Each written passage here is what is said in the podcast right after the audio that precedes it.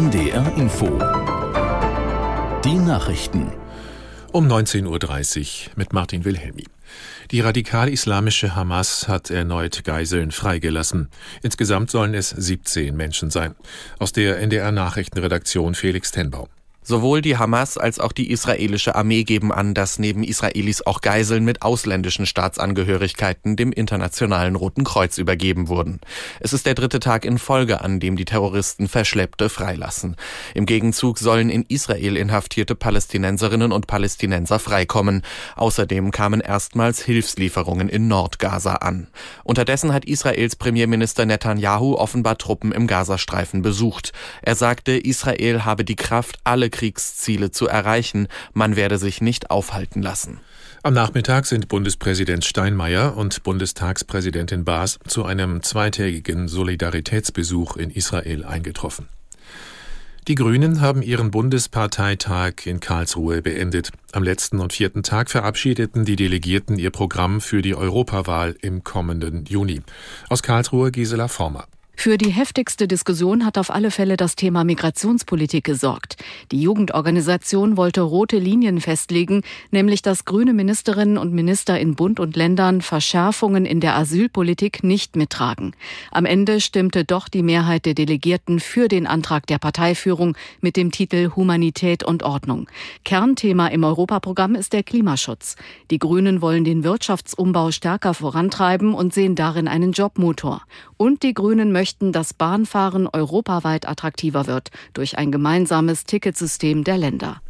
Der in Mali entführte deutsche Pater Lore ist frei. Das teilten ein Regierungsmitglied in Mali sowie zwei Vertreter des Erzbistums mit. Der Pater, der rund 30 Jahre in Mali gelebt hatte, war vor einem Jahr in der Hauptstadt Bamako verschwunden. In der Vergangenheit gab es in Mali immer wieder Entführungen christlicher Geistlicher. Islamistische Milizen versuchen seit Jahren, das Land unter ihre Kontrolle zu bringen. In den Sonntagsspielen der Fußball-Bundesliga hat es zwei Unentschieden gegeben. Am Abend trennten sich die TSG Hoffenheim und der FSV Mainz 1 zu 1. Davor spielte der erste FC Heidenheim gegen den VfL Bochum 0 zu 0. In der zweiten Liga gewann Kiel in Kaiserslautern 3 zu 0 und verteidigte damit den dritten Tabellenplatz. Das Wetter in Norddeutschland am Abend vereinzelt Schauer, von der Ems her Regen, Höchstwerte minus 1 bis plus 7 Grad. In der Nacht im Bergland sowie von Ostholstein bis nach Mecklenburg auch Schneeregen oder Schnee, Tiefstwerte plus 4 bis minus 4 Grad. Morgen zeitweise Regen, Schneeregen oder Schnee, 0 bis plus 5 Grad an den Küsten stürmisch und die weiteren Aussichten am Dienstag wechselhaft minus 1 bis plus 4 Grad. Das waren die Nachrichten. NDR Info Ausland. Das Magazin.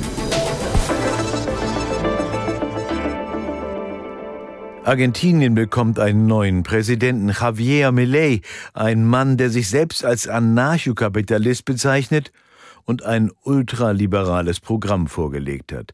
Mehr dazu gleich hier in Ausland das Magazin mit Udo Schmidt, auch im Gespräch mit unserer Korrespondentin. In Dubai beginnt in der kommenden Woche die Weltklimakonferenz COP28. Wir schauen, wie der Klimawandel die reichen Golfstaaten treffen könnte. Und in Israel sowie im Gazastreifen stellt sich immer drängender die Frage, was nach einem Ende des Krieges geschehen soll. Unser Korrespondent sucht mit uns nach Antworten. Argentinien stehen harte Monate bevor. Das hat der designierte Präsident Javier Milei in einem Interview schon einmal deutlich gemacht. Milei will Südamerikas zweitgrößter Volkswirtschaft, die unter 140 Prozent Inflation ächzt, eine ultraliberale Rosskur verpassen. Millet, ein Populist, den kaum jemand wirklich einschätzen kann, der über keine politische Erfahrung verfügt, dessen Versprechungen aber bei den Wählern Erwartungen geweckt haben. Grundsätzlich ist die Anspannung in Argentinien groß und die Bevölkerung ist gespalten. Manche sind voller Hoffnung, dass die Dauerkrise mit Millet endlich überwunden werden kann, andere fürchten, dass es nun